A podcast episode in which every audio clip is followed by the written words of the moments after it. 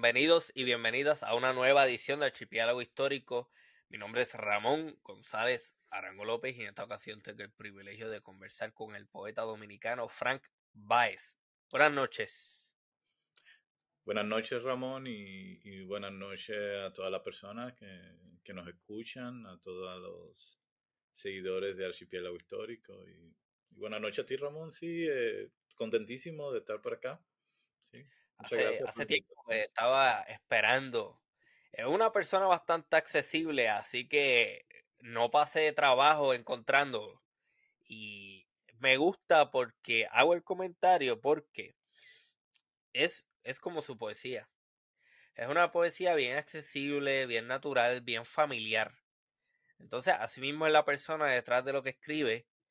Y para mí fue hasta cierto punto sorpresivo la facilidad con la que yo pude dar con el contacto y la facilidad con la que me dijo que sí, perfecto, lo vamos a hacer. Así que muy agradecido por eso. Bueno, claro, tú eres boricua, somos hermanos, como es un, eh, un pájaro de dos alas, como, como hablaba Martí. O sea que, claro, sí, sí, me, para mí es un honor. Eh, y además te digo algo que me parece interesante, la idea de eso, archipiélago histórico, esa idea de, de pensar el Caribe como, como un espacio, eso lleno de, de historia y de pasado, creo que, que, es muy importante porque estamos viviendo muy en el presente, estamos viviendo en el presente del indicativo y a veces necesitamos reflexionar sobre, bueno, sobre lo que ha ocurrido en esta zona que, que me parece que es muy rico y muy interesante. Sí, me hace pensar en una película cubana que yo he mencionado en varias ocasiones, eh, Memoria del Subdesarrollo. Mm, Entonces, en esa película, no sé si la has visto, Sí, claro, sí. Este, él hace un comentario, el, protagonista en algún momento, refiriéndose a los cubanos, que el cubano está demasiado preocupado por vivir en el presente y nunca toma en consideración el futuro. Entonces, yo digo, bueno, eso no necesariamente es aplicable a los cubanos solamente.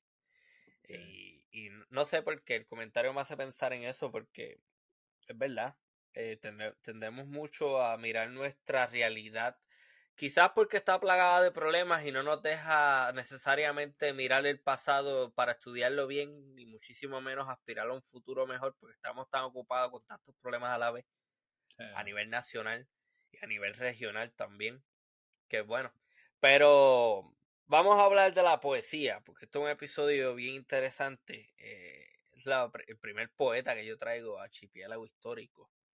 Yo naturalmente he leído el trabajo, eh, o sea que no fue que yo busqué, ah, vamos a buscar un poeta caribeño, no, no, es que yo conozco el trabajo de Frank Baez. Este, le estaba comentando en una de las conversaciones que tuvimos anteriormente que a mí me gusta mucho un poema sobre alguien que le robó la computadora a la hermana. Sí, Ese poema, no sé por qué se queda en mi mente, pero me gusta la naturalidad que tienen. No son, ¿cómo le, cómo le diría? no son como quechones en, en, nuestra, en nuestra jerga puertorriqueña. Ah, es algo que no es pretencioso, no es muy... Oh, es algo bien natural que uno, ok, perfecto, yo lo entiendo y, y, y lo siento como si lo viera. Háblanos, por favor, un poco más sobre esa forma particular de hacer poesía. Eh, bueno, sí, Ramón, y qué bueno que te gusten. Eh, yo creo que tienen mucho de, esa tradición de la poesía de, conversacional, ¿no? En donde se entabla un diálogo, en este caso con el lector. Eh, y bueno, gran parte de los poemas juegan un, juegan un poquito con eso, juegan siempre, constantemente. Y es tener siempre en cuenta de qué manera tú vas a a fascinar al lector, que, porque siempre hay, hay, hay, una, hay una búsqueda ahí. No quiero decir que siempre, ni, ni en mi caso, ni creo que el de la poesía, el de, de, de, esa relación así con el lector, porque hay otra poesía que es una poesía exploratoria, en donde hay un barroquismo del lenguaje, en donde el, poeta empieza a delirar con imágenes y con ritmos súper interesantes, muy barrocos, como digo, muy cargados de recursos literarios. Eh, pero, pero en mi caso, mucha de la poesía tiende más a lo otro, un poco a lo a comunicar, ¿no? A comunicar experiencias, a comunicar eh, sensaciones, a comunicar eh, la, extrañeza, eso de vivir en el Caribe, como tú bien señalas. pero si tú supieras que últimamente he estado pensando mucho en eso del, del lenguaje, de ese, no sé si con la edad me ha venido como esa gana de, de trabajar barroquismo, me he puesto a escribir sonetos, me he puesto como a jugar un poquito con eso. Creo que tiene que ver también con, con eh, buscar nuevas expresiones, alimentarte, ¿verdad? Eh, y tratar de encontrar nuevas formas para, para seguir eh, expresándome, ¿no? Pero qué bueno que, sí, qué bueno que señala eso, porque mm, hay una intención, sí, muy marcada en eso, en, en comunicar, en tener, hay un, un verso de Baudelaire, que es un poeta francés que me gusta mucho. Él hablaba del lector como mi hermano, mi, mi semblante, ¿no? Entonces es un poco como hablar a, a, esa gente, a esa cara que está del otro lado del espejo cuando te mira en la mañana, ¿no? Entonces hay, hay un poco de eso, claro, sí. Hace poco veo que estuvo en India. Sí. ¿Cómo es para un caribeño, para un dominicano ver ese país de cultura y de historia tan antigua? O sea, ¿cómo lo vio? ¿Cómo lo experimentó? Bueno, eh, de, diferente manera. Primero, claro, como, como un caribeño, un dominicano, eh, como un como yo también que estaba fascinado con esa cultura hace mucho tiempo.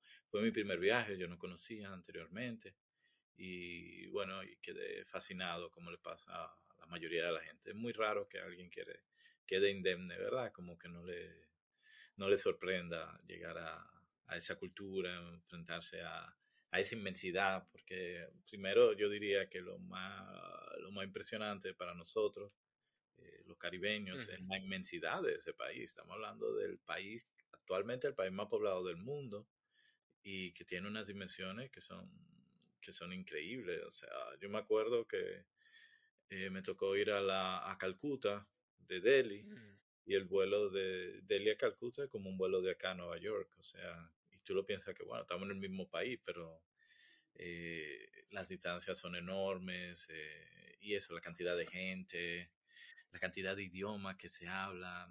O sea, hace poco estaba leyendo y, y son alrededor de oficiales, son como 21 o 24, pero se manejan 121 lenguajes. O sea, es una, es una cosa bestial, enorme que uno eh, y eso fue lo que eso fue lo que me enfrenté inmediatamente llegué y lo que me fue sorprendiendo y la, la, también otro, otro elemento que me llamó mucho, mucho la atención fue esa disparidades, esas de, desigualdades también. Hay lugares que se nota la plata y hay que hay mucho dinero, ¿verdad? Y hay otros que se nota la, la miseria de gente que está viviendo al límite. Que bueno, eso pasa en otros países también. Eh, pero allá, la, allá es muy marcado porque las diferencias son por la inmensidad, por la grandeza, tú lo, se, se, se aprecia más. Y, y tú sabes, son como la ley de lo contrario. Aquí tú tienes la comida que es súper picante, que muy abundante, eh, que, que, que, inmediatamente tú comes, hay como un ritual de esa comida, pero también tú tienes gente que hacen ayunos, que dejan de comer por un montón de tiempo. Entonces siempre hay como ese juego de contrario, ¿no? Entonces, eh, él lo puede ver en la comida, lo puede ver en la en la misma cultura constantemente. Y, claro, te, te, te, te, fascina, te deja, te sorprende, ¿no? También la religión, por ejemplo. Eh, uno tiene claro que allá están divididos entre los musulmanes y los, y los hindúes, ¿verdad? Pero además tú encuentras un montón de... tienen cristianos, tienen eh, los, los, ¿cómo se dice? El, el, el, jainismo. Sí, hay ah, también budistas, pero las más fuertes serían, serían eso, los Sikhs, por ejemplo, también, de otro lado. Entonces tú tienes un montón de, de, formas de creer en el más allá o de organizarse como sociedad que eso mismo, la, la, idea de las castas, por ejemplo, que nosotros, que solamente ocurre allá de, de esa manera. Entonces son tantos elementos diferentes, o sea, hay tantas semejanzas con nosotros, ¿verdad? Que son las semejanzas de, de ser humano y estar en un, eh, en un pedazo de tierra, pero al mismo tiempo eh, son tan distintos. Por ejemplo, yo estaba pensando hace poco en las... Cuando hablan de la antigüedad en la India, cuando nosotros hablamos de antigüedad, estamos hablando del descubrimiento de América siempre. Eh, fíjate. Bueno, cuando hablan de antigüedad, eh, exacto. Espera 5.000 años, espera 4.000 años, por lo menos 6.000 años. Eh, entonces son esas, esa profundidad de esa cultura que a veces eh, sorprende y, asombra, ¿no? Y, y eso. Es una cultura que ha tenido continuidad a través de los, de, los ah. años, no, no como acá que hay un, una interrupción bien marcada a partir de allá de los colonizadores y de, generalmente, aunque no es lo correcto, se tiende a hablar de la historia de las Américas partiendo de ese punto, sin necesariamente tomar en consideración nuestro pasado indígena, que es bastante rico y antiguo también. Y que una lección que tenemos, que realmente se sabe tan poco, lo que se pudiera saber se sabe tan poco, y, y, últimamente, constantemente nos vamos dando cuenta que, que a veces hablamos de los taínos, pero anterior a los taínos aquí había unas civilizaciones. Entonces, a partir del estudio de la arqueología, a partir de ese tipo de cosas, vamos a seguir encontrando y nos vamos a seguir topando con, con ese pasado. Entonces, como tú dices, que ese pasado es realmente el futuro, porque con, e, en ese futuro es que nos vamos a dar cuenta quiénes éramos hace, hace mil años, ponte, o algo así. Entonces, eh, sí, es fascinante. Y lo bueno también, Ramón, eh, de que ese tipo de cultura inmediatamente tú llegas y empiezas a leer, a investigar, a preguntar, yo creo que te ayuda muchísimo a entender, entender la, la, de uno, ¿no? La cultura de uno, porque empiezan ciertas comparaciones, ciertas cosas, mira, aquí pasó tal cosa, y cómo tú puedes traducir eso a los términos caribeños, como, eh, por ejemplo, allá, la, así como yo hablaba de la, de la plétora, de la cantidad de religiones que tienen, igual eh, de cultura, la cantidad de cultura que convergen allá, como mencionamos eso, mencionamos lo, a los hindúes, ¿verdad? Lo que, lo que entendemos por hindúes, que también es un conglomerado grandísimo, pero también tú tienes los, eh, los musulmanes, tú también tienes los sikhs, también tiene una parte cristiana, también tiene todo, toda esa influencia inglesa, eh, del rock británico, ¿no? Y tiene influencia persa, tiene influencia de toda parte, un sitio donde convergen tantas culturas distintas y que no solamente convergieron en, un momento, sino que continuamente en la historia fueron entrando y saliendo, fueron cambiando los, los actores, entraban nuevos actores y, y resulta eh, realmente fascinante. Entonces, eh, volviendo a lo que te decía, eh, nos hace pensar en nuestra cultura, donde se han dado eso, donde se ha dado esa influencia de, árabe, donde se ha dado esa influencia africana, de diferentes espacios africanos, eh, norteamericana, eh, más reciente y constantemente de cómo vienen y salen esos actores. Entonces, yo creo que también llegar a esos espacios te ayuda a, a comprender más el de, el de uno, ¿no? Yo me imagino que debió haber sido abrumador en muchísimas ocasiones. Yo sé que yo por lo menos me hubiese sentido abrumado con porque donde quiera que uno mira hay gente. Es como que es bien difícil estar solo en un sitio en India, me imagino. Sí, no, es imposible. Tú sabes que había una cosa que decía eh, Carlos Monsiváis, él decía que uno de los, de los grandes dilemas en México es que ah, no hay un momento en que tú no tengas una persona detrás de ti, caminando por la calle de, de Ciudad de México, él hablaba de Ciudad de México. Entonces tú piensas en Delhi, hay un sitio en Delhi que se llama... Eh, wow, se me fue el nombre, pero queda en, en el área que se llama Old Delhi y es como una especie como de boulevard. Shandy Walk, yo creo que se pronuncia, perdón, pero no me, no me acuerdo bien. y una cosa impresionante, ríos y ríos de gente. Yo pensaba en los mítines, como en muchos mítines, así. La, la, referencia más grande que uno tiene es la salida de un concierto o de un meeting o de algo parecido.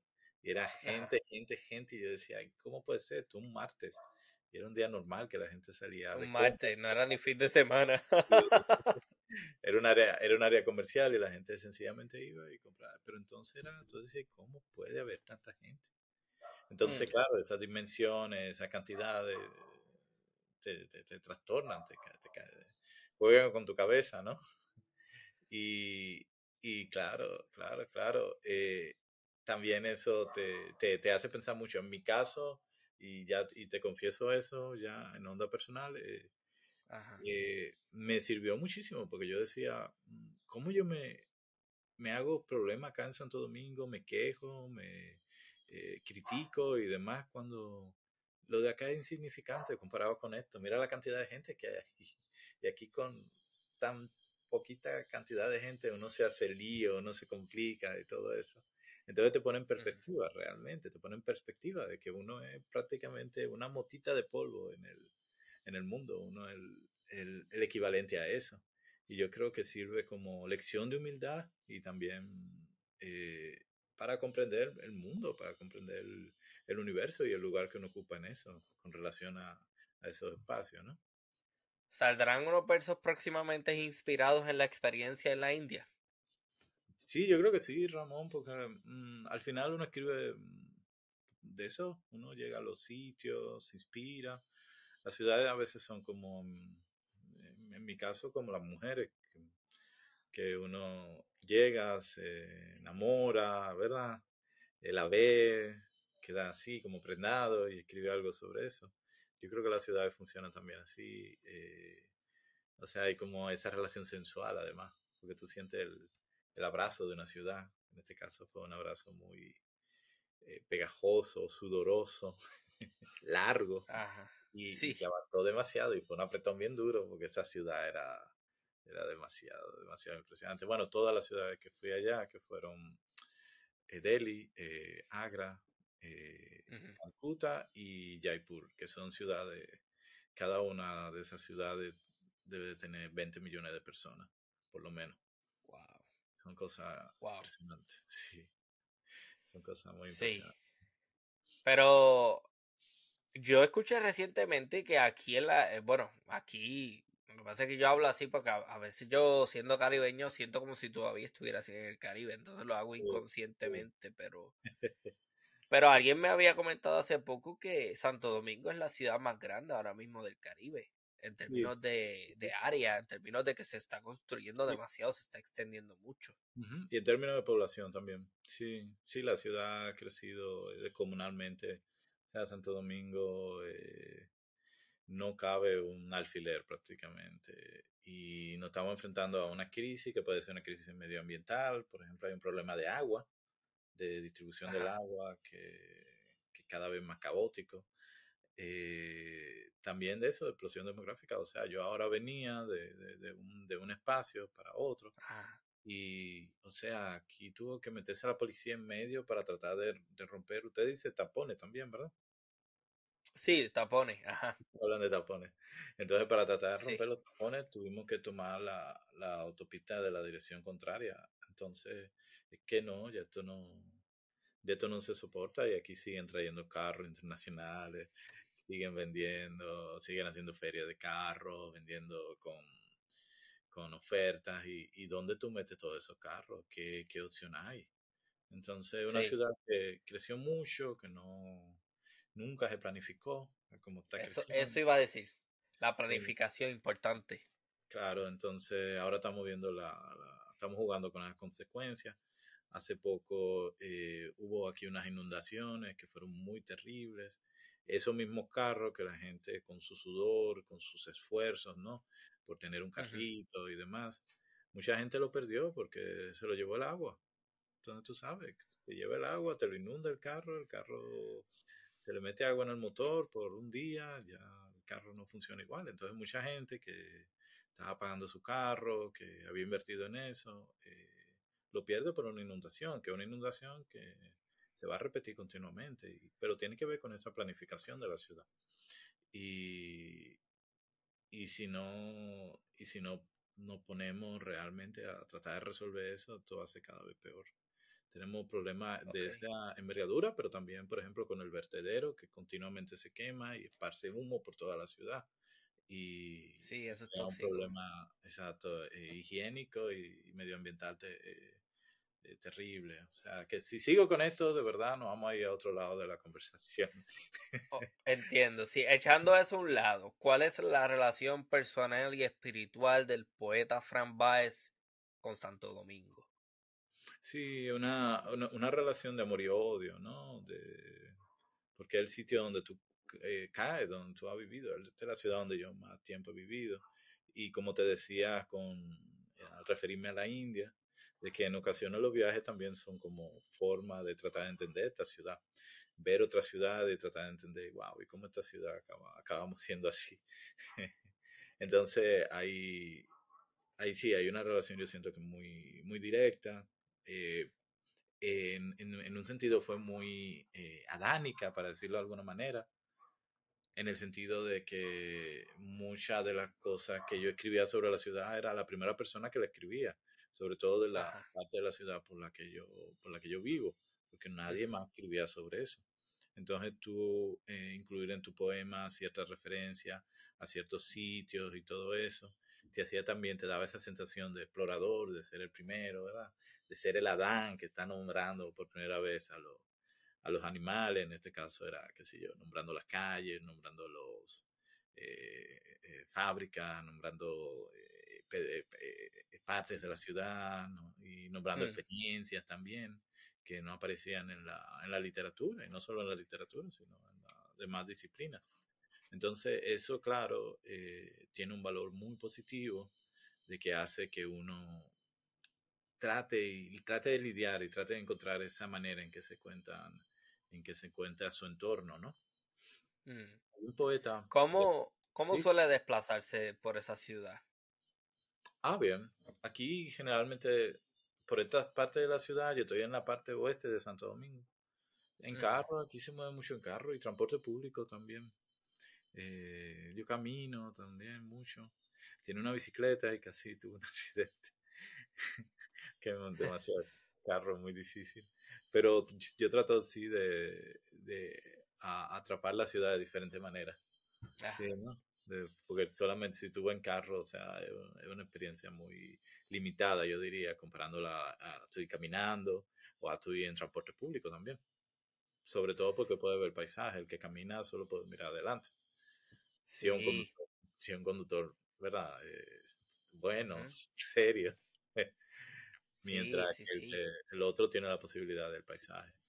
Eh, lo otro que te, iba a comentar era que hay un poeta, Derek Walcott, un poeta caribeño, premio Nobel, y él comentaba, refería a, hablaba de los poetas, por ejemplo, franceses, él decía... ¿Cuál es, cuál es el nombre nuevamente? Derek Walcott, sí. Ok, Derek Walcott, Sí, de Santa Lucía. Y Derek, él decía eso de, de, por ejemplo, los poetas europeos, la difícil que la tenían, de que ya todo el mundo nombró todo, de que tú vas a París y ya todo el mundo escribió sobre París, sobre cada esquina, sobre cada carnicería, sobre cada mesa de cada café, ¿verdad? Mientras aquí en el Caribe tú tienes todo, en estas ciudades tú tienes todo por hacer. Entonces eso te da un vigor y te da una, una, una posibilidad de, de, desarrollar tu, tu, arte. Yo creo que, que, el arte también tiene mucho de eso, de, de apropiarse de los sitios, ¿no? De que este sitio me pertenece yo escribo sobre eso. Y es una buena perspectiva. Sí, el arte es muy común. El tipo que viene del barrio, que quiere hablar sobre su barrio. Eso se ve mucho en la cultura del hip hop, se ve mucho en la cultura de la salsa también, de, de dónde tú vienes y lo que tú cuentas, ¿no? Pero imagínate un sitio que ya todo el mundo con todo lo que había que contar eh, se agota. Sí, sí, yo tengo un escrito de la... Eh, sí, Tuve un escrito de la última calle en la que yo residí en Mayagüez, Puerto Rico, o sea, calle San Vicente, donde está la, plaza del mercado. y en ese escrito yo hablo de cómo yo tenía un, una barra eh, en el primer piso y cómo eso se llenaba de personas de cierta edad para arriba que cantaban karaoke y cómo esa gente había particularmente una doña que siempre iba allí y llegaba a cierta hora y tú sabías que ella estaba allí porque siempre cantaba la misma canción. Y tú lo escuchabas en el segundo piso. Eh, por eso es que me, me, me hace pensar en eso porque pues me gusta la perspectiva que trae con este, con, con este escritor, con Derek Walcott. Y es verdad, o sea, nosotros tenemos, o sea, un creador, una persona que escribe, tiene muchísima tela que cortar y muchísima creación, porque, exacto, me, me parece bien interesante esa observación, nunca la había mirado de esa forma. Pero, ajá, iba a continuar, me iba a decir algo. Sí, sí, además eso tú lo puedes extender. Por ejemplo, eh, eh, Octavio Paz, él tiene un libro sobre la India, se llama Vislumbre, oh. Vislumbres de la India. Y él habla de cómo esa, ese peso de la tradición, de esa antigüedad que hablábamos, que como te decía, o sea, estaba pensando en un baile Lodisi, es un baile que tiene dos mil, tres mil años, entonces tú te pones a ver y, y tú piensas en el perreo que tiene, ¿cuánto? 30 años. entonces tú sí.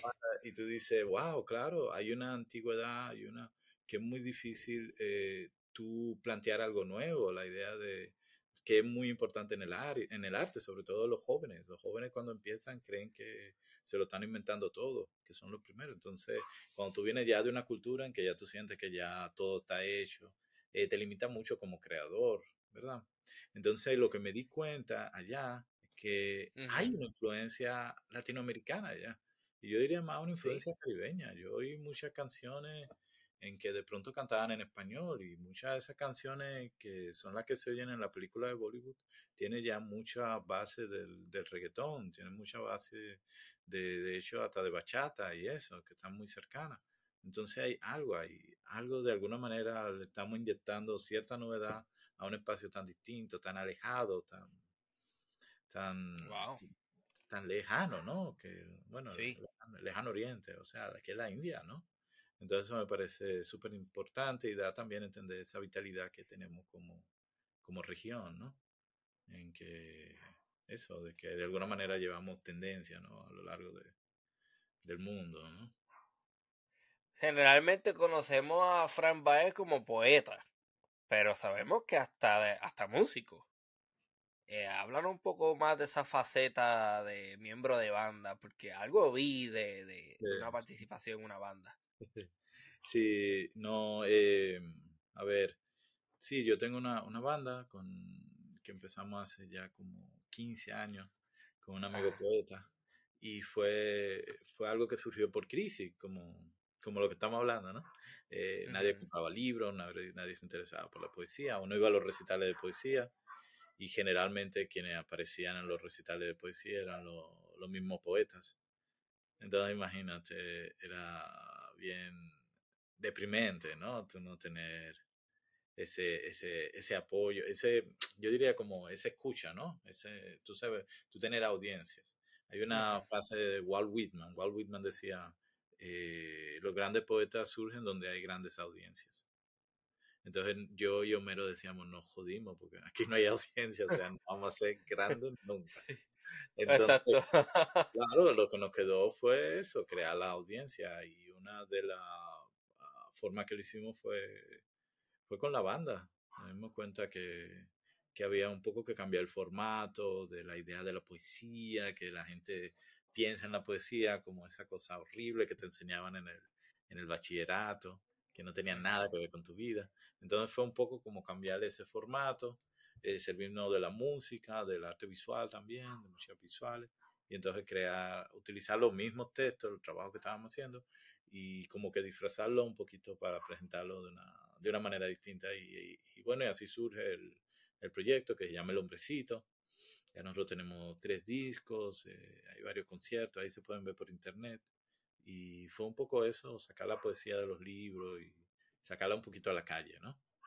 Y claro, después de eso ya yo he colaborado con, con artistas, eh, estuve con Eduardo Cabra, tuvo un proyecto llamado Trending Tropics, ahí yo, yo colaboré como compositor y hay un tema también que, que yo aparezco. Y así, sí, de verdad. Ah, igualmente con el arte visual, también me ha interesado muchísimo, el cine, tú sabes, un poco como hacer, hacer, hacer arte, no quedarte solamente en una, en una disciplina, sino seguir, seguir trabajando, seguir haciendo cosas. Lo que, lo que tampoco es nada novedoso, es muy normal en la poesía. Tú piensas en, en García Lorca, por ejemplo, que era, eh, hacía teatro, hacía, escribía sus poemas, tocaba el piano, era un, un, hombre orquesta, como dicen, ¿no? Entonces yo pienso que sí, que, que realmente la posibilidad está y es sencillamente a, servirse de ella para, para difundir la poesía, para también para... Mm, a mí no me gusta mucho la palabra experimental, ¿verdad? Eh, pero sí para... Me gusta más la de jugar, más que experimentar. Porque hay, hay William Burroughs, que es un escritor americano que me gusta, él decía, el experimento es algo que salió mal. Entonces él decía, ¿de qué arte experimental? Bueno, arte experimental eh, fue algo que salió mal, porque es imposible, el experimento es, algo que está ocurriendo en un momento. Tú no puedes eh, eh, referirte a eso a una obra, algo que ya se hace. Entonces, sí, hay como un juego, ¿no? Eso, me, eso me, eso siempre me llama, me, me llama la atención, el jugar con los diferentes géneros para encontrar algo nuevo siempre porque no sé si te pasa a ti, Ramón, o a, quienes nos escuchan, de que a veces la influencia no te viene, si tú escribir un poema, a veces la influencia no te viene de, otro, de otra poesía, sino te viene de una película, te viene de una canción, te viene de, una pintura que viste, ¿verdad? Entonces, la influencia viene de, yo creo que, que uno que le gusta la diferente disciplina del arte siempre está interactuando de una u otra manera tanto como espectador eh, y oyente y también como, como creador, ¿no? Interesante. A mí me gusta por lo menos utilizar la poesía que yo he escrito, usualmente tiende a ser más humorística. Sí. Y, pero eso es un poco difícil. Sí. Cómo uno trabaja la poesía de forma humorística sin que pierda porque hay algo invisible que hace que sea pura poesía. Que si lo cambias un poco, lo modificas, como que pierde la esencia. Ah, sí, se, lo mata. No sé, yo sé que sabe de lo que estoy hablando. Sí, el misterio. Esa cosa que uno no sabe definir. O sea, yo creo que sí, que la poesía es humor, porque tiene sensaciones, tiene experiencia, como te decía. La poesía, un poema, eh, yo creo que funciona cuando porque son muy orgánicos, ¿no? Cuando te hacen reír, cuando te hacen llorar, cuando te hacen rememorar algo, cuando te hacen enamorarte, cuando te calientan, ¿no? Son sensaciones muy orgánicas, ¿no? Y creo que la risa, las lágrimas, son, son expresiones muy sinceras, o sea, la gente no, eh, eh, no se ríe. Puede que te esté burlando, pero ya hay un momento en que cuando sale natural tú te das cuenta que ahí pasó algo. Entonces ahí el humor funciona. El problema a veces del humor es que eso eh, puede ser muy efectista, ¿no? Y eso mata el poema. Sí. Tú, tú dices, bueno, aquí voy a poner una parte humorística. Tú no puedes hacer eso. O sea, el humor te viene del, del misterio, ¿no? Eh, Interesante. Te viene, te viene del misterio, tú puedes calcularlo, tú puedes organizarlo para que venga, pero cuando viene, o perdón, tú puedes crear la atmósfera ya cuando, para, que como hacen los comediantes, ¿no? Pero viene de un sitio que tú no puedes controlar. O sea, es la gracia, viene o no viene. Igual eh, la poesía en general. O sea, tú sentate, voy a escribir un poema que vaya a se llora a alguien. No. Ajá. no, no puedes escribirlo con esa intención así, ¿no? No, no, ninguna te funciona. Tú puedes escribir, voy a escribir tu poema para enamorar a una chica. Y quizás ese sí te puede funcionar porque es realmente de una manera sincera. Tú lo vas a hacer eh, porque, porque te gusta y hay esa sensación y te lleva a eso, ¿no? Pero eh, los otros son como más eh, oportunistas, ¿no? De hacer reír a la gente o hacerle llorar. Pero eso de enamorarse, yo creo que, además es que yo creo también que, que la mayoría de la gente empieza a escribir poesía porque, porque se enamora y porque quiere enamorar a alguien que hay una relación mm. muy raro una gente que empiece de otra manera a escribir poesía. me da risa eso. Sí, me da risa porque yo creo que los primeros versos, como quien dice, que yo hice fueron como el séptimo grado, cuando tenía como 12 o 13 años. Una odienda así que le dije a una muchacha, tu cuerpo tiene más curvas que la carretera vieja de, Utuado, que una carretera en Puerto Rico que tiene muchas curvas en el área montañosa. Estaba tratando de ser cómico, pero ahí hubo una creación de una rima. Una... está bueno. Además que lo viste. Tú sabes, que eso es, lo viste. Hay, hay cosas que son potentes. Que, sí. Que van más allá y que, y que vienen y tú no sabes dónde vienen tampoco. Tú no lo puedes explicar. Entonces, sí, es, la, es lo, lo, hermoso de la creación. Entonces, a veces, claro, el humor puede ser efectista, puede ser burla, sarcasmo, puede ser, tú sabes, como ese humor negro, oscuro, muy... A mí me gusta más la ironía, vamos a decirle la, la buena ironía cervantina de Cervantes, ¿no? Ese humor me gusta más. Que un humor de, que es súper simpático, pero que no es un humor de ácido así como tan... Si no... Tiene su parte ácida, claro, como todo, pero al final es como inteligente, eso me gusta de él, es como inteligente, pero que detrás de eso siempre hay una compasión, ¿no? Que no una burla por burla, o sea, a diferencia de... Hay algo. De Quevedo, eh, qué sé yo, Cervantes no estaba burlándose de grupos sociales y cosas así, puede que lo haya hecho, pero no es conocido por eso, al contrario, es conocido más por su compasión en, en muchos aspectos. Entonces, eh, creo que eso, esa es la que me, esa ironía me gusta más, la cervantina, ¿no? Ok, a la hora de trabajar un poema, de escribirlo, generalmente, ¿cuál es el proceso de estructurarlo? Ya e, es, eres es más como que técnico, como que quiero X cantidad de estrofas, X cantidad de líneas, o es algo más orgánico que sale más espontáneamente? Yo creo que depende, son todas esas posibilidades que tú dices. Depende de la pieza que tú estás haciendo. Yo creo que hay una mezcla de cálculo con y cálculo matemático con, con, el, con lo que hablábamos del misterio, la magia negra, toda esa cosa irracional que uno no puede controlar, ¿no? Son esos dos mundos. El mundo del científico y el mundo del, del, loco, para decirlo de alguna manera, ¿no? Tienen que, esos dos mundos tienen que, que, cohabitar. Entonces, por ejemplo, eh, las estructuras son, son importantísimas, como, eh, que, bueno, eso lo sabe el, el, músico, lo sabe, lo sabe muy bien. De que tú tienes que tener tu compase, de que tú tienes que organizar. Y así funciona la estructura, la estructura poética. Cuando uno habla de un soneto, no es que bueno, que suena muy que está organizado, sí, pero un soneto va para un sitio. O sea, tú tienes una exposición de lo, de lo que tú estás hablando, tú tienes un desarrollo y tú tienes un desenlace. El mismo principio del cuento. Y un soneto funciona así. Y cada, cada estructura, los primeros cuatro versos son de posición, los siguientes son de desarrollo y los, y los últimos son de, son de posición, de, de conclusión. Entonces, y los mejores son los que concluyen con, con ese gran cierre. ¿no? Ese último verso. Entonces, hay unas estructuras siempre que, que funcionan muy bien. O bueno, piensa en el, esa exportación del, de, de, Japón, el haiku, ¿no? Haiku son estructuras, son tres versos, que bueno, hay gente que le gusta mantener la, la esencia, ¿no? Que creo que son, ah, se me olvidó, no sé, te voy a decir un disparate, no me acuerdo ahora cuál es la medida.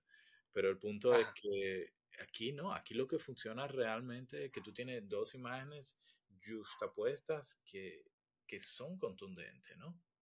Entonces, ¿cómo el juego entre esas dos imágenes que tú pones en esos tres versos? Que tú tengas esos tres versos para tener esa posibilidad de desarrollarla. Eh, a mí me parece eh, genial. Y eso, esas son las estructuras, y son estructuras muy, muy mentales, muy calculadas. Eh, y eso, claro, bueno, tú puedes hacer, tú puedes hacer, tú puedes escribir ahí todo lo que sea. Ahora, para que eso sea poesía, tiene que tener algo que, que es lo que estábamos hablando, que uno no controla, que viene de un sitio donde uno no sabe de dónde viene. Esto uno sabe de dónde viene, porque esto viene de la tradición, esto viene de otros autores que fueron que lo crearon, que lo fueron desarrollando, el tiempo lo fue desarrollando, ¿no? Eh, pero lo otro lo que llamamos ya poesía, esa cosa que va dentro de ese envase, ya eso viene de, uno no sabe de dónde, ¿verdad? Uno no sabe de dónde. Y, y, entonces eh, ahí es que se da esa, esa relación. Y claro, ahí, ya tú sabes, estamos en la época del verso libre, ahí también, yo la mayoría, al igual que la mayoría de los poetas que, de mi generación, escribimos en verso libre, eh, tenemos esas libertades, pero el problema del verso libre es que suena libre y suena muy, pero el problema es que, que a veces uno no sabe cómo, cómo resolverlo, ¿no? Entonces, porque así en esas libertades, mientras las estructuras te dan como la... Es como un juego, que tú sabes que el juego de basquetbol tiene tal y tal reglas. Escribir un verso libre sería como, ok, ah, tenemos esta pelota de basquetbol, pero no vamos a inventar un juego nuevo. Es difícil. Caótico. porque tú no sabes qué va a ser. Entonces tú a veces toma elementos del juego anterior y trata, pero es un juego nuevo. Entonces eso pasa con el verso libre, de que te puede funcionar ciertas cosas, pero hay un momento en que tú te das cuenta, wow, lo otro es mucho más sencillo, lo otro es mucho más fácil, pese a que la gente cree que es lo contrario, ¿no? Pese a que la gente cree que es lo contrario, pero lo otro realmente está mm. más estructurado y resulta más, más sencillo, ¿no? Entonces, eso es bueno para reflexionar, ¿no? Para reflexionar sobre eso. Definitivamente. Y si se fija, no le he hecho una pregunta que probablemente otra persona lo hubiese hecho. Porque entiendo que es una pregunta que, que no tiene contestación. Que es poesía. La poesía realmente no hay forma de describirla ni de definirla, pero sabemos que la vemos cuando la tenemos de frente. Eh, por eso es que no he hecho la, esa pregunta. Y, y, a lo mejor mucha gente en la audiencia va a estar como que, ah, ok, porque uno esperaría que una de las primeras preguntas que uno le haga a un poeta es eso, que es poesía, pero no hay forma de definirlo. Bueno, hay cuando uno se pone a definirlo, acaba escribiendo un poema. Siempre. Y bueno, es como, como tú defines el amor, como tú, son cosas muy, son súper complicadas. Además de que inmediatamente tú lo defines, se te va, se te escurre la mano, ¿no? Se convierte en otra cosa. Sí. Es como eso, es como lo mismo de la... Tú dices tal cosa de poesía y, y, le pones unos límites y después te das cuenta que hay otras cosas que también son poesía, que contradice totalmente lo que tú pensabas que era poesía. Y eso me parece que es rico, rico, rico, rico. Hay mucho tratado de poesía de eso, de gente que decía que la poesía son tal, tal y tales elementos. Y hay gente que ha demostrado que no, que se puede hacer sin esos elementos, que que el tratadista eh, impuso, ¿no? Entonces, es algo que está constantemente transformándose, convirtiéndose en otra cosa, porque parte del lenguaje, el lenguaje igual, el lenguaje se va convirtiendo, se va transformando, va, va hacia un sitio, va fluyendo, de pronto eh, se convierte en una cosa, toma influencia de otro lenguaje, de otras sensibilidades. Eh, hay un, hay un trabajo eh, de, Roberto Bolaño, no sé si sabe quién es, un escritor, eh, poeta chileno. Y él escribió una novela bien importante, se llama Los Detectives Salvajes. Y es, es acerca de un grupo de jóvenes poetas en la Ciudad de México. Y me da gracia porque uno de los enemigos de ellos es Octavio Paz. Entonces pienso en Octavio Paz porque cuando me habla de gente que, que ha hecho tratados de poesía, pienso en Octavio Paz en el sentido de que Octavio Paz era un hombre que te sabía decir, oh, esto es eh, un tetrasílabo de qué sé yo qué. Era un hombre que conocía a tal punto la poesía que, no sé hasta qué punto eso lo, lo, estructura y hace que pierda cierto el canto, como que ser muy técnico con ella. Y a lo mejor mucha gente va a estar diciendo, ¿qué diablo está diciendo Ramón ahora mismo? Pero no, no es nada necesariamente en contra de la poesía de Octavio Paz, es más bien en, eh, es un comentario acerca de cómo a veces la, la poesía es mejor dejarla que sea y no tratar de organizarla mucho, ni no, no tratar de ser muy descriptivo, ni de ponerle nombre ni adjetivo a todo. Simplemente déjala que sea lo que debe ser y se acabó el evento. No sé qué piensas sobre eso. Ah, yo creo que, que, bueno, a mí me parece que lo importante es siempre saber más, siempre tener mayor información, mayor conocimiento, como que todos aspiramos a eso. Pero yo entiendo que también esa imagen, esa imagen también de, de saberlo todo, ¿no? De, puede, puede pasar como prepotente, ¿no? Yo no creo que sea tanto el caso de Octavio Paz, porque fíjate, si avanza en el libro te das cuenta que al final hay como una reconciliación que bellísima que ocurre en un parque de México que se llama el Parque Hundido y en que uno de los personajes de la novela, que sería el personaje de, eh, bueno, Ulises Lima, así se llama, empieza a caminar con. Octavio Paz, círculo en el Parque Hundido, que además es una metáfora muy linda, y es como que conversan y dialogan. Entonces, como este personaje, Ulises Lima, que representa la vanguardia, está conversando con Octavio Paz, que representa eso, el, la tradición, el, el, conocimiento y eso. Pero yo, yo creo que sí, que la imagen también es, eh, sería más una cuestión como de, como, como de imagen. Todos odiamos a los a los sabelotodos. No, tenemos como, como eso. Y claro, y también están como, está un poquito también como, como esa idea de que, uh, de que en el caso de la poesía, que la poesía es algo que, que, que te viene mágico, que no tiene que tener tanto, tú no tienes que tener tanto, tanta forma de, no sé, de atraparla, no sé, de, ¿qué sería? de, de, de, referirte a ella, de, estudiarla, no tiene, no tiene tanto sentido, sino que solamente te debe servir para vivir, ¿no? El conocimiento que te deja, que lo otro es como que no tiene. Pero no, yo creo que, que, que es importante saberlo, es importante eh, porque, bueno, el estudio, es como el estudio de la música, la gente que que mientras más Sí. conoces tu instrumento, mucho mejor puedes desempeñarlo. Tú dices que de pronto tú puedes pasarte la vida entera, qué sé yo, tocando la guitarra y hay un tipo que sabe de todo, sabe la historia de la guitarra y de pronto te aparece un Jimi Hendrix que te hace, con 24 años, te hace una cosa impresionante que te vuela a la cabeza y eso pasó. Y eso pasa mucho con la música. Eh, uh -huh. Porque al final, eh, claro, son eh, conocimiento enciclopédico, lo otro tiene que ver con pero yo creo que Octavio Paz lo sabía, sobre todo porque tenía grandes poemas.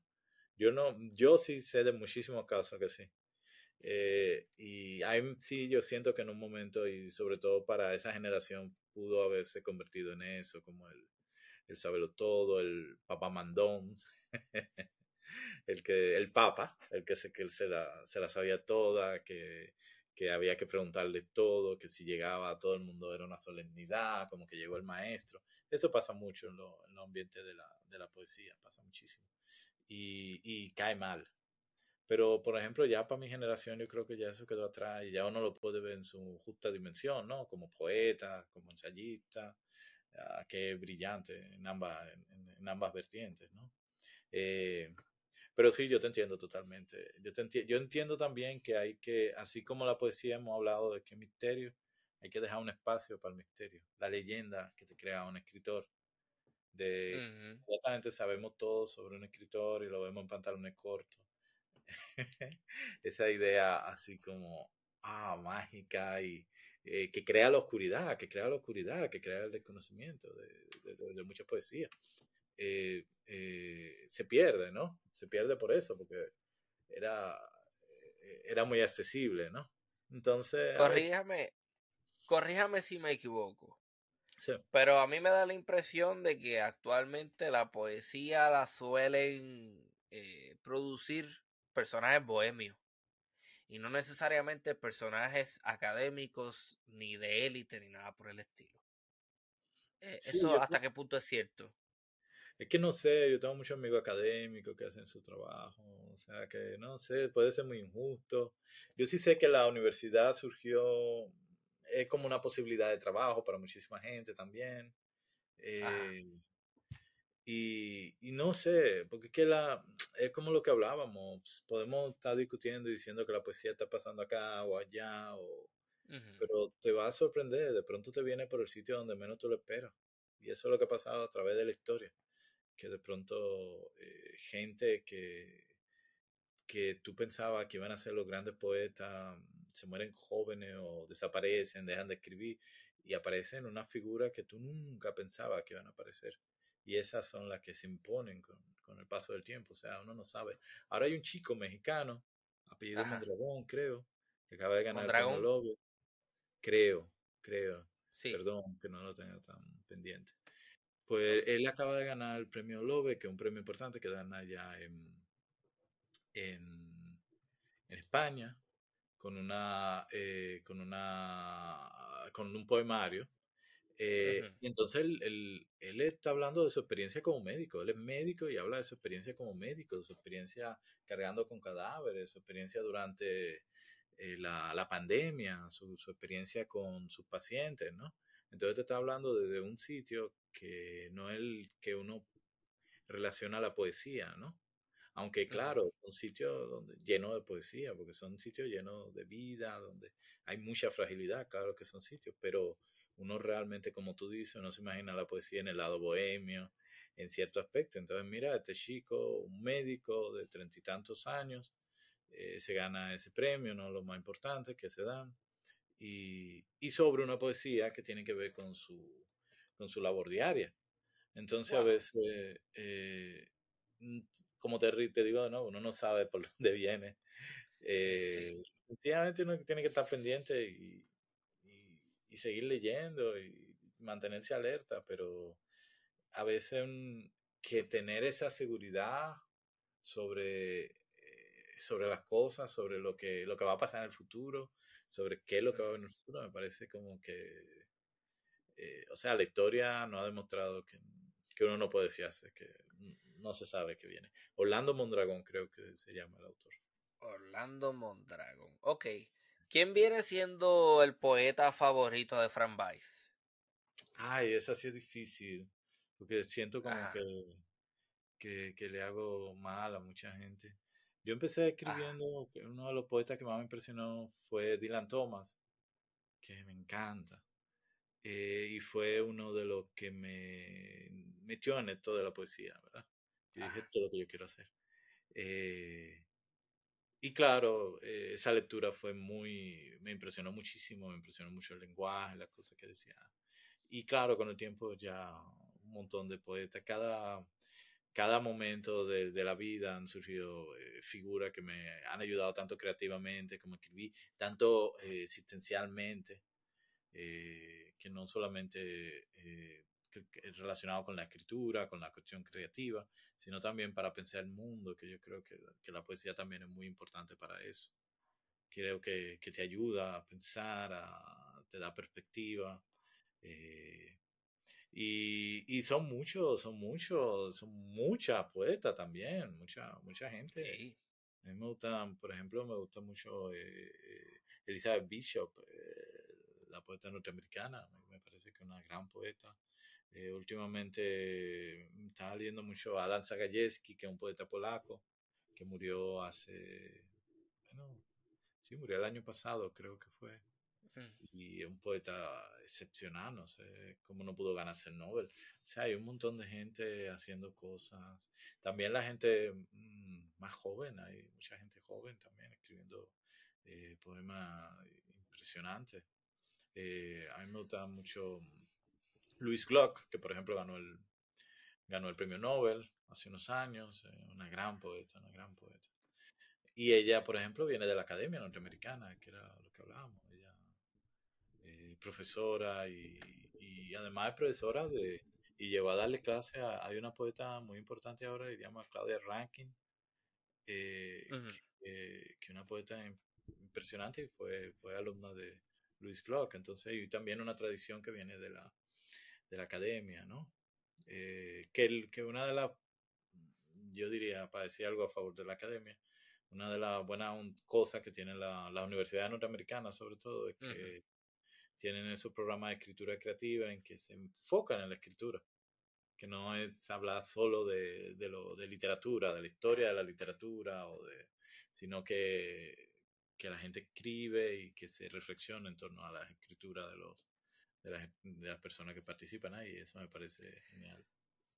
Ah, bueno, hay una pensadora y humorista y escritora bien importante dentro de los Estados Unidos, el eh, Fran Lebowitz.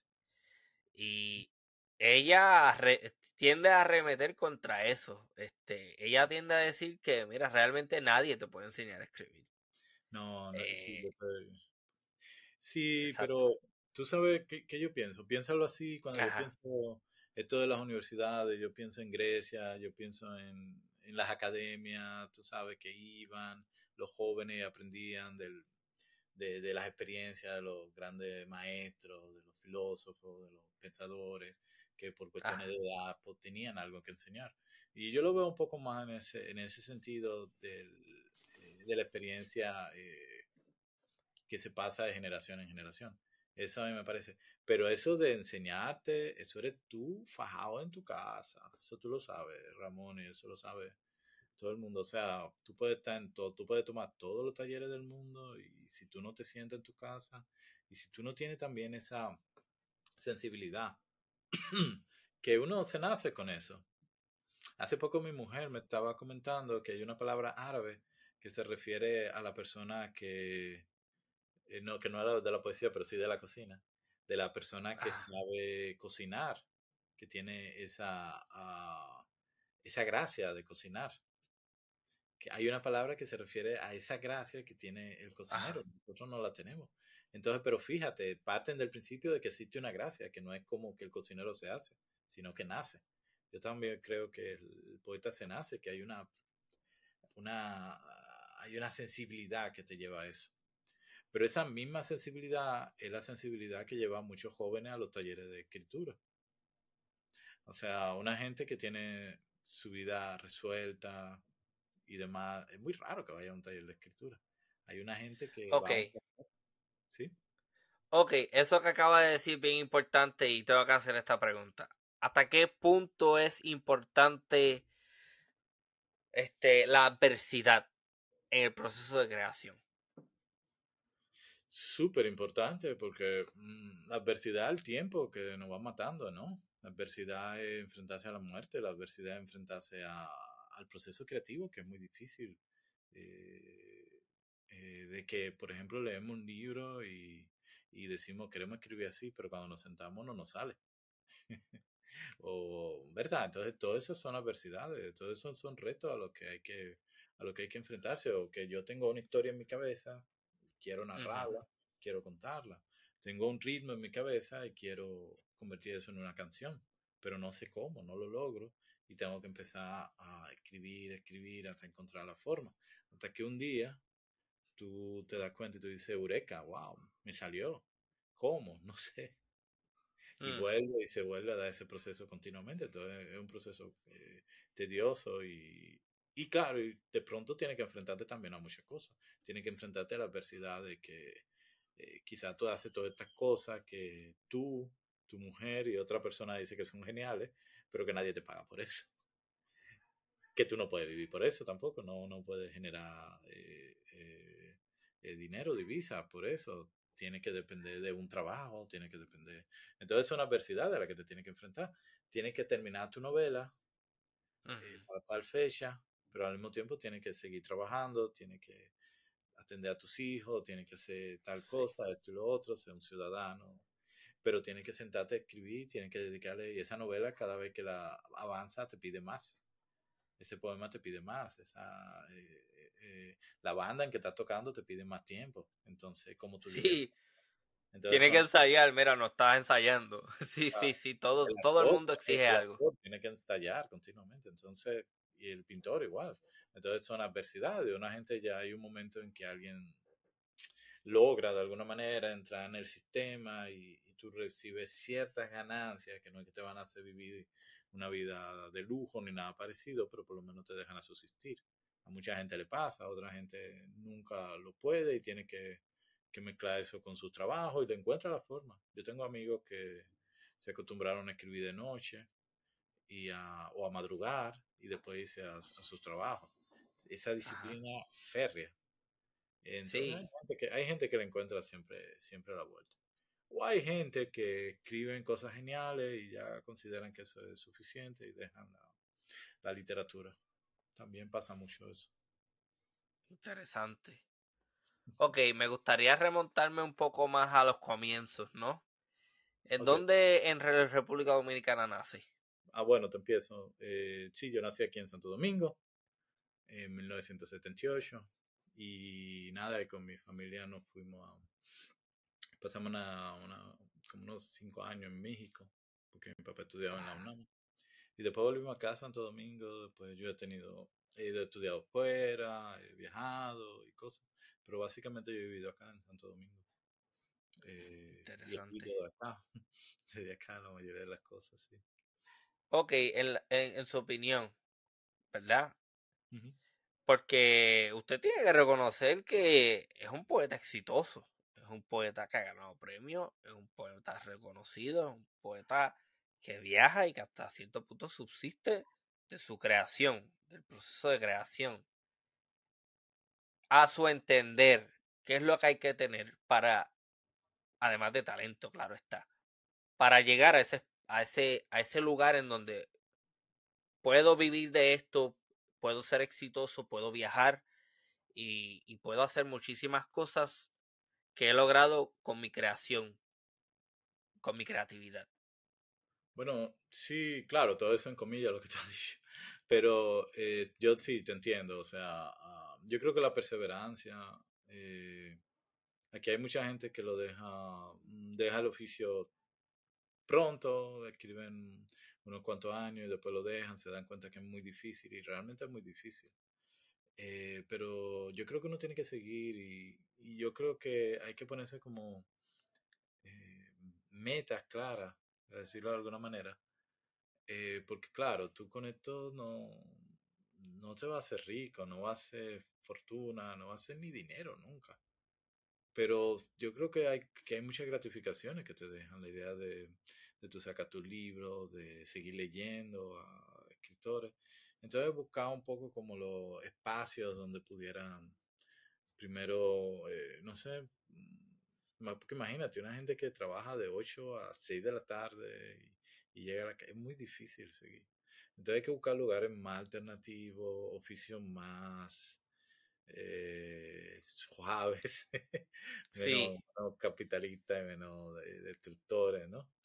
en que menos explotadores, en que, en que, bueno, te puedas dedicar un poco a leer, que eso es básicamente lo que uno debe de hacer, leer, entender lo que está ocurriendo con la, con la poesía y eso. Y lo otro es también, yo creo que ya como la cuestión social también de, de enterarte quiénes están escribiendo en tu generación, eh, acercarte y, y, discutir con ellos de poesía y, porque que al final son, yo siento como que son los hermanos tuyos, porque son la gente que, que, crecieron leyendo los mismos libros que uno mismo, eh, la misma referencia que uno mismo, los mismos versos le llaman la atención, o sea que al final son gente muy cercana, pese a que uno no lo conoce. Entonces esa gente, eh, uno se acerca y a mí me ha pasado muchísimo con escritores de diferentes partes de Latinoamérica, de diferentes partes de Europa, de diferentes partes de África, Asia también ahora. Eh, y son gente que, que, tiene, que uno tiene ciertas referencias, ciertas cosas, y uno empieza a hablar y dura horas y horas y horas. Porque, por eso, porque crecieron con referencias iguales, con cierta predisposición hacia las cosas, cierta sensibilidad también a, a ciertos aspectos. Entonces yo pienso que hay como, como que hay ese, ese país de, de poetas eh, que aunque suene cursi, pero de gente que, que, uno puede interactuar, hay como una hermandad ahí que, que también yo creo que es muy importante en todo este, este oficio y que la poesía lo mantiene, porque a diferencia de otros géneros que son donde hay más, más plata, que son más, eh, se vuelven más comerciales con el tiempo, ese tipo de detalles se pierde, pero en la poesía eso se mantiene porque al final es, es por diversión, es por amor, es por pasión que uno lo hace, por entusiasmo, eh, no tanto por plata o por reconocimiento o por éxito o por lo que sea. Entonces, eso yo diría, perseverar, seguir con su oficio, seguir con su línea, esa intuición que uno tiene, la intuición en la poesía es primordial. Eso que uno siente dentro, eso, dejarlo que flote. Y eso va a tomar mucho para salir, pero hay que dejarlo que vaya si uno no lo trabaja, se pierde, como la fábula de la parábola de los talentos de la Biblia, ¿no? Hay que trabajarlo, pero también dejarlo, dejarlo fluir, no, no ir en contra de eso. Eh, no, o sea, cuando me refiero a eso, no, no dejarse influir por líneas de otras personas que te dicen que las cosas se hacen de tal y tal manera. Si uno cree tal, tal cosa, uno se deja llevar y la, y la desarrolla, ¿no? Es el punto. Y así en todo. Um, sí, hay, hay, ahorita habló sobre una poetisa eh, y a mí me interesa también aportar una y que para mí es bien importante, tiene una poesía bien chévere, es Cecilia Casanova, ella era chilena. Este, y, yo creo que Chile es quizás el país latinoamericano con, con que es prolífico. Sí, que, en cuanto a la cantidad de poesía que se produce. Sí, impresionante Chile. El país de los poetas, no se lo imagina la cantidad de poetas que tienen, de gente haciendo poesía, es una cosa eh, fabulosa, es como a mí las veces que he ido a Chile invitado a leer poesía siempre me da como temor no estar a la altura, ¿verdad? Ah, sí, me imagino, claro, porque sí, porque son más son, deben ser más, más, exigentes por toda la gente, por todos los grandes poetas que han producido. Sí, pero al contrario, te tratan con mucho cariño, siempre ha sido muy, eh, ha sido muy, eh, no sé, ha sido muy, muy tranquilo, nada, nada, nada, nada difícil, ¿no? Mucha, mm. claro, son mundo, la poesía sigue siendo un mundo con, complicado. Hay una novela de Alejandro Zambra, se llama eh, Poeta Chileno. Está muy buena, yo la recomiendo. Y habla un poco de eso, de la cantidad de poetas que hay en Chile. Hay tanto que se ha pensado como vender el país, como la marca turismo, que sea la poesía. ah. ¿Sabes? De, ese, tipo de cosas que hacen. Y, y eso, pero eh, eso sí, sí, hay, hay poetas que son impresionantes, siempre te aparece uno. A mí hace poco me mandaron un poeta que ahora lo estoy buscando y no lo veo. Ajá. Que, y lo empecé a leer, una cosa impresionante. Que, yo no tenía idea de eso, porque que hay un punto en que tú piensas tantos años leyendo poesía, conociendo, ya tú piensas que por lo menos el nombre te lo sabes pero este ni el nombre ni nada. Y de pronto un poeta buenísimo, buenísimo, buenísimo. A ver si lo veo. sí, yo pienso que los chilenos están naturalmente condicionados, tienen una facilidad increíble, porque son gente que ya en, el mismo, en la misma forma en la que se expresan, ya uno sabe que puedes, les puede ser bastante fácil producir poesía, pues, como ellos mismos hablan ya, y por la tipo de cultura que tienen. Sí, claro, pero también depende, porque volvemos a lo que decía de los franceses, Walcott, ¿no? De los europeos, de que también cuando ya tú tienes tanta tradición se te hace muy difícil romperla, ¿no? O sea que también es complicado. Hmm. Pero a su entender, ¿cuál es? En Chile, claro. Sí. A su entender, ¿cuáles son los poetas que están saliendo ahora fuertes en el Caribe. ¿El Gente contemporánea, sí. Ah, a mí me gusta mucho Legna Rodríguez. No sé si la, si la conoce. Legna es muy buena. Eh, no, no la conozco. Sí, eh, yo, la, yo la recomiendo mucho. Eh, y, y, bueno, y no solamente del, del Caribe, también están saliendo mucha gente de, de, de toda el, el área continental, que es cercana al Caribe también. Hay un, eh, hay un poeta haitiano, me gusta mucho, son, Sonny Tonamé, que es muy bueno. Eh, de aquí también hay, hay, una generación de gente que está haciendo cosas interesantísimas. Hay muchas chicas que están también eh, escribiendo, más que yo creo que están escribiendo más ahora que lo, que, los varones y eso me parece súper. Además también hay la tendencia a las trans también, que, que eso se siente mucho acá. O sea, hay, hay mucha heterogeneidad en lo que está, en lo que está ocurriendo. Y sí, aquí hace poco hay, hay una chica que me gustó mucho. Creo que tengo el libro por acá. Eh, ella, es que el, nombre de ella es como medio complicado. por eso estaba. okay. Sí, eh, como Isquita, algo así se llama, se, me ve el nombre, pero es súper, súper interesante lo que está haciendo. Y aquí con los dominicanos lo que pasa es que hay mucha gente en la diáspora también que está haciendo cosas. Eh, Sí, entonces a veces, por ejemplo, Alejandro González, que es un poeta Ajá. dominicano que vive en España, me gusta mucho el trabajo de él. Y bueno, nosotros trabajamos juntos en un podcast. Eh, Rosa Silverio, que está en España. eh, hay un hay, hay, hay muchísima gente, Miguel Valerio, eh, Francis Mateo, que está en Nueva York. am, hay una poeta Thais Espaillat, que ahora creo que ella está viviendo en Perú, no sé bien. Entonces también hay mucha gente que está en diferentes áreas de que no solamente están acá en República Dominicana, sino que están moviéndose a través del, del mundo, ¿verdad? Y que están haciendo cosas eh, interesantes. Y de allá de. Puerto Rico también, claro, Cindy Jiménez Vera, eh, Alejandro, eh, hay, hay, hay, hay un montón de gente que está haciendo cosas allá en, en Puerto Rico también, y en Cuba, y en Haití, en Jamaica, en todas partes.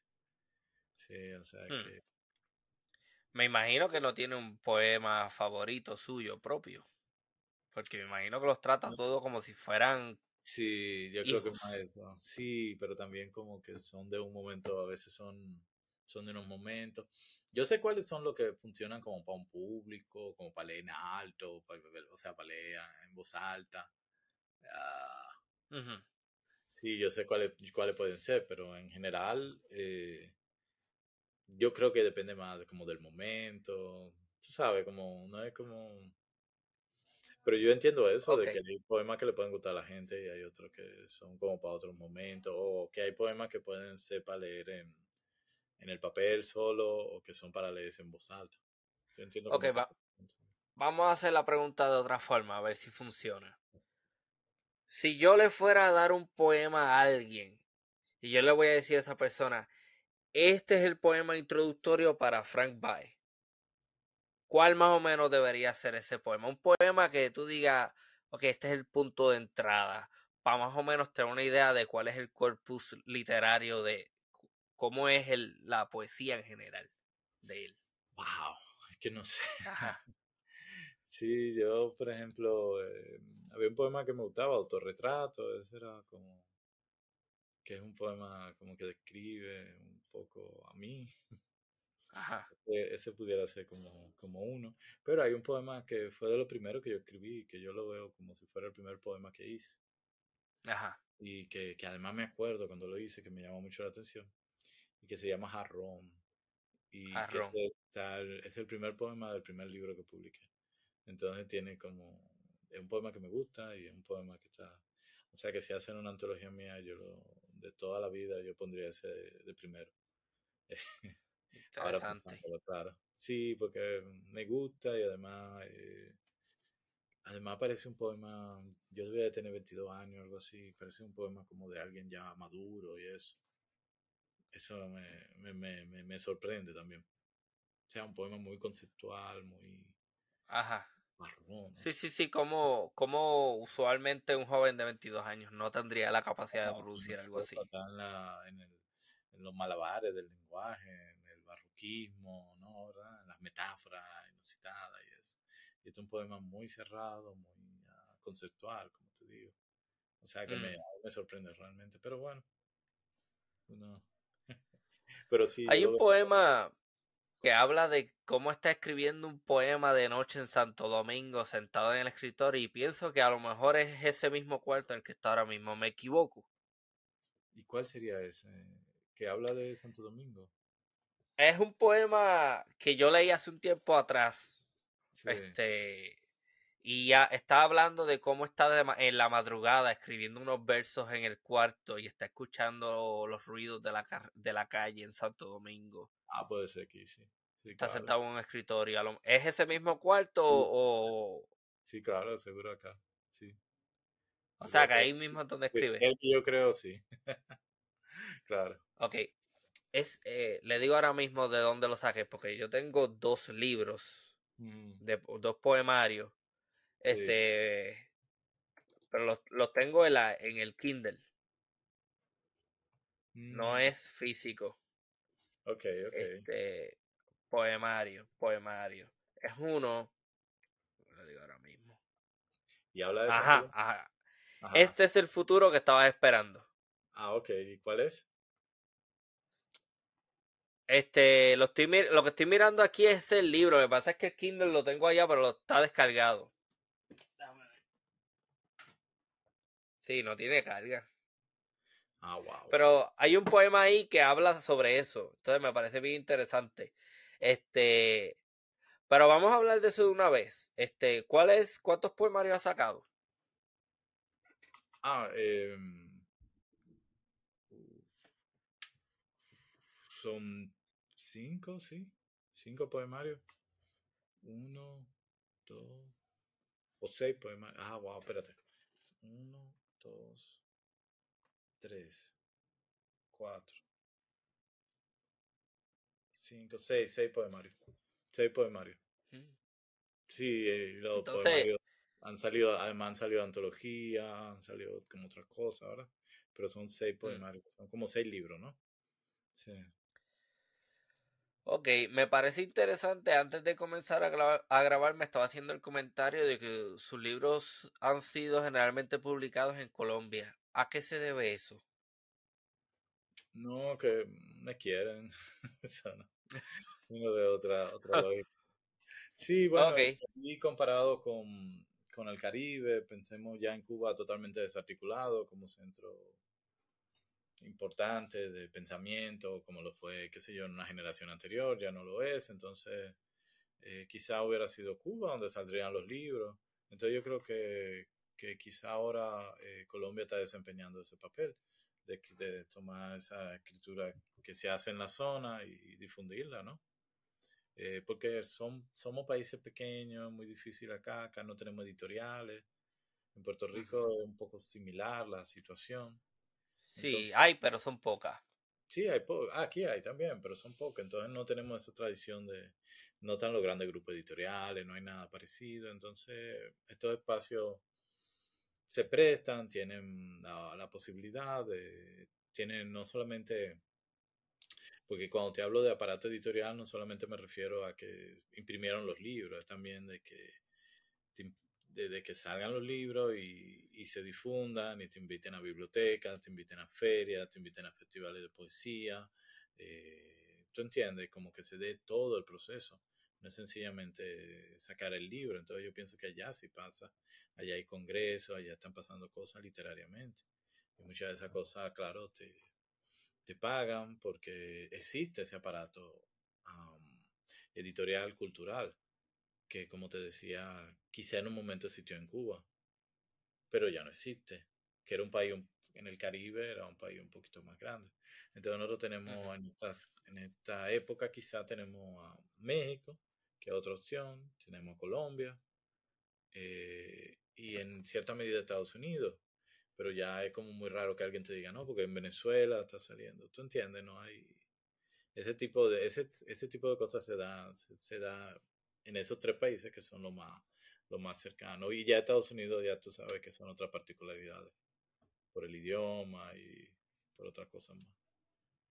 ¿Cuándo podríamos esperar el próximo, para cuándo más o menos saldría un próximo trabajo de Frank Weiss? Bueno, yo estoy trabajando una crónica que va a salir um, pronto, creo, en unos meses.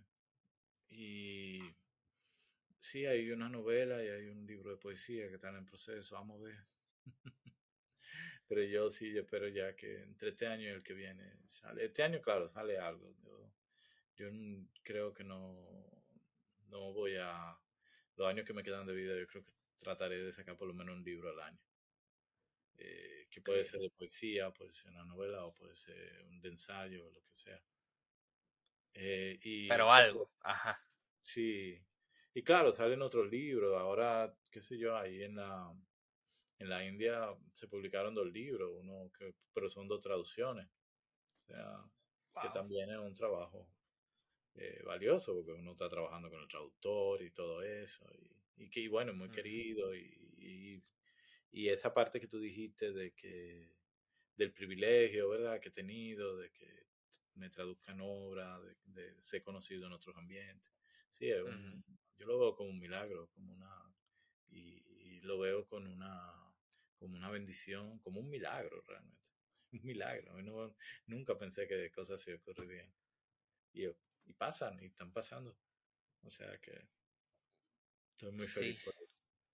no, definitivamente, este, porque también sucede que hay mucha gente talentosísima que nunca es conocida. Sí, no, Y no es por falta de talento ni falta de capacidad, es que simplemente las circunstancias sí, las no circunstancias fueron son, las ideales. sí, las circunstancias son horribles. Piensa en, en alguien que, sencillo, piénsalo así. Yo tengo una amiga que es una gran escritora eh, ecuatoriana y la acaban de invitar a, a unos eventos en Estados Unidos porque van a traducir un libro de ella y a ella no le dieron visa. Entonces ya solamente por ese hecho, ya ella ponte que tenía cinco presentaciones en cinco sitios fabulosos donde le iban a dar plata, donde además iba seguro a interactuar con gente de primera, con, con grandes lectores. No puede hacerlo sencillamente porque no tiene. Entonces hay ciertas cosas que, que a veces tiene que ver con la suerte, que tiene que ver con un, un montón de aspectos, esa circunstancia de la que tú hablas. Que nosotros lidiamos con eso como caribeños, ¿no? Sí, a veces resulta. Yo creo que la precariedad es una parte esencial de, de ser del Caribe.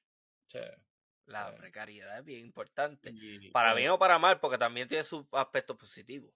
y en esa precariedad entonces pasan esos milagros, que es lo que reconozco. Porque al final tú dices, o sea, esto no está organizado, esto es tan desordenado que es imposible tú pensar que de este desorden va a surgir algo. Y de pronto surgen cosas. Y ese es el milagro. Porque, eh, o sea, aquí el, ah, el ambiente cultural no trabaja para las obras de ningún artista. O sea, tú no tienes acceso a educación, a centros culturales, a bibliotecas, etcétera, etcétera, etcétera.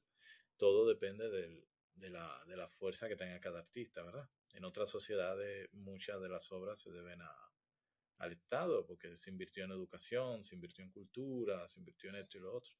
Aquí no, aquí no se invierte en esto. Entonces yo creo que los artistas tienen esa, eh, tienen que tener esa ambición, tienen que tener esa, esa pasión, esa gran pasión. Y las ujú. cosas ocurren entonces, pero no por, no, no tanto por el medio. O sea, seguimos con lo de lo que decía Whitman, que, que da pavor, ¿no? De que los grandes poetas surgen ante la, alrededor de grandes audiencias. Entonces, Pero fíjese, yo pienso que también hay que tener cuidado con, con lo que está muy comercializado, con las fórmulas, claro, con el mercadeo, con el consumerismo. sí, Eh, con eso también hay que tener cuidado, porque no necesariamente eh, estos libros que salen en las grandes listas de los mejores libros del año, las mejores publicaciones o lo que sea, hay un interés económico detrás de eso. Ah, No, no necesariamente esas obras están ahí por mérito sí, creativo. sí, pero eh, el punto, Ramón, es que salen. Es que hay un, porque yo lo que digo, el, no, yo creo que nosotros, yo me creo que nosotros somos los mejores. o sea, lo que estamos queriendo aquí en el Caribe. Yo me lo Ah, creo. claro. Sí. Pero te- Eh, yo te Esa digo es la actitud. de que, sí, yo lo que te digo en el sentido de que, de que salen los libros. Mi padre, por ejemplo, se, se murió y él siempre quiso tener un libro de tapadura. O sea, un libro decente, que se viera bien, porque era una persona de libro. Y decía, wow, yo quiero tener eso. ¿Y cuánto gente que no le importa eh, nada la cultura sacan un libro y logran, en cualquier país del mundo, logran un libro de tapadura? Y que realmente no Ujú. le importan los libros, no crecieron. Pero para una gente que tenía esa ilusión, como, como mi padre, de tener un libro con tapadura, eh, no, lo, no lo pudo ver en vida. Entonces eh, tú te quedas pensando y tú dices, wow, pero ¿y por qué? Por el medio por el tipo de medio en el que estamos, que es un medio difícil, un medio complejo, ¿te entiendes? Pero mira ese caso también. Mi padre tenía esa pasión de ver ese libro en tapa dura. Pero una gente de cualquier país de esto, ponte Holanda, eh, Francia, eh, qué sé yo, para poner Argentina, México, para ponerte algo así. Quizá no le ven, no, no, no ven eso como la gran cosa, ven como, ah, ok, salió un libro, sí, y no le despierta esa pasión, eh, ¿te entiendes? Ese entusiasmo que nos la despertaría a nosotros, que nosotros decimos, wow, mira eso. Entonces, eso es lo que nosotros tenemos, tenemos esa, esa, esa pasión por las cosas todavía, pese a, a las adversidades del medio, ¿no? Son muchas. y todavía seguimos aquí de pie, intentándolo. Y eso yo creo que es lo, lo meritorio, ¿no? Eh, estoy viendo que es optimista en cuanto al estado de la producción literaria en el Caribe y comparto ese optimismo porque realmente pienso que lo que se produce es de primera calidad. Claro, y porque en ese sentido estamos pensando en la gente, desde lo nuevo que te digo, porque la estructura no existe. Pensamos en la gente y por eso creo que son que hay mucha gente valiosa. Me gustaría empezar a decirte todos los nombres, para mí se me, se me olvida. Hay un proyecto que yo trabajé sí. con, con una editorial de Miami eh, que se llama O Miami. Y el ah, eso yo lo vi, sí. Y el libro está muy bonito y una recopilación de textos de, de poetas caribeños y de poetas. Sí, que la portada es una concha. Sí, sí, se llama Onshore Offshore. Y, y Poetas de Caribbean. Y también, bueno, está en español, está en inglés y está en creol también. O sea que yo lo recomiendo mucho, lo pueden, lo pueden conseguir y te da un vistazo muy, muy interesante de lo, de lo que está ocurriendo en, la, en nuestra zona, ¿no? Acá en el Caribe. O mm. Esa es, eso es lo, es una recomendación que ojalá. Sí. sí Entiendo. Claro, sí, pues verifiquen esa obra. Eh, algo que me viene a la mente que me gustaría eh, preguntar. Generalmente la poesía no tiene una audiencia grande en comparación con otros géneros literarios, como puede ser, por ejemplo, la novela, que la novela se ve bastante bien popular. ¿A qué se debe eso en su opinión? Ah, que yo creo que son cosas distintas, pero también por otro lado, imagínate, tú tienes mm, la poesía quizás no no tiene ese espacio, pero de pronto tú tienes que te meten la poesía en una canción y la cantan millones de personas. Exactamente. hay 200 mil personas cantando unos versos que escribió una gente sola en un cuarto, ¿no? Entonces la novela no tiene eso, la novela, bueno, si la convierten en película y, todo eso. Pero yo creo que, mm, que la poesía tiene también esa posibilidad de que puede montar, de que puede convertirse en canción, puede convertirse en teatro, puede convertirse en monólogo, ¿no? Y, y yo, lo, yo lo veo así, claro, un oficio mm, solitario, los libros de poesía son para especialistas, es muy rara la gente que dice, al menos que sea un libro que se haya hecho popular, porque hay libros que se han hecho populares, ahí, por ejemplo, en Instagram hay mucha influencer ahora que hacen libros de poesía y se venden muchísimo, se venden millonadas. Eh, o sea, porque, porque el formato funciona. Ponen un poema que, que una paginita, la pegan como una foto y imagínate, tú una compilación, recopilación de eso lo vende como libro y la gente lo compra. Porque, ah, mira. Pero eh, tú sabes, la poesía, poesía es compleja, toma tiempo y requiere, requiere estudio, requiere meterse en eso, ¿no? Y yo creo que el la lectora de poesía son gente que eh, van allá porque realmente van con una sinceridad a comprar el libro. Yo no creo que es una cuestión como de moda o, eh, o de que lo van a comprar porque van a hablar con amigos sobre eso, sino es por espíritu, porque pues, quizá mm. abrieron un poema y le significó mucho y dijo, ah, yo me quiero comprar ese libro. Y son gente. Eso que, eso que menciona de la música es bien importante, porque la música no es otra cosa que poesía, pero con acompañamiento musical. Y me viene a la mente, para mí, una poetisa bien importante contemporánea de nuestros tiempos. Ella es peruana, Lala. Eso, eso es gusto y tenga, como decimos nosotros en Puerto Rico. La música que esa mujer está haciendo, no sé si sabe quién es, pero. No, no la eh, conozco. Me lo tiene que mandar. Tiene unas canciones. Sí, sí. La, este, se escribe la y después la. Entonces el segundo es con un acento en la. La, la. Ah, la, la. sí, la, la. Sí, no, no, sí, claro. Mucha gente del performance también. No solamente con la música. Eh, sí, hay, hay, muchísima gente haciendo cosas interesantes. Que no son gente que solamente. que O sea, que la poesía no solamente está en los libros, sino también de un montón de medios. Y, y sí, yo creo que qué importante que, la manera en que está llegando la, la, poesía de diferentes, de diferentes formas, ¿verdad? Que no solamente de, a través de un libro y, y eso. Eh, pero como de nuevo eso, de que es algo que está vivo, a veces yo creo que nos metemos en esos prejuicios porque pensamos que la poesía del colegio, que nos enseñaron en el bachillerato, cuando la poesía, eh, yo creo que... Sí, hay de todo tipo para todo tipo. Está ahí en nuestra sociedad. Y es un poco como acercarse a eso. Ves que se está haciendo y, creo que, que funciona. Se debe dedicarse. Dedicarse a buscar, el que busca encuentra. Porque eh, es lo que pasa con la literatura, un libro te lleva a otro.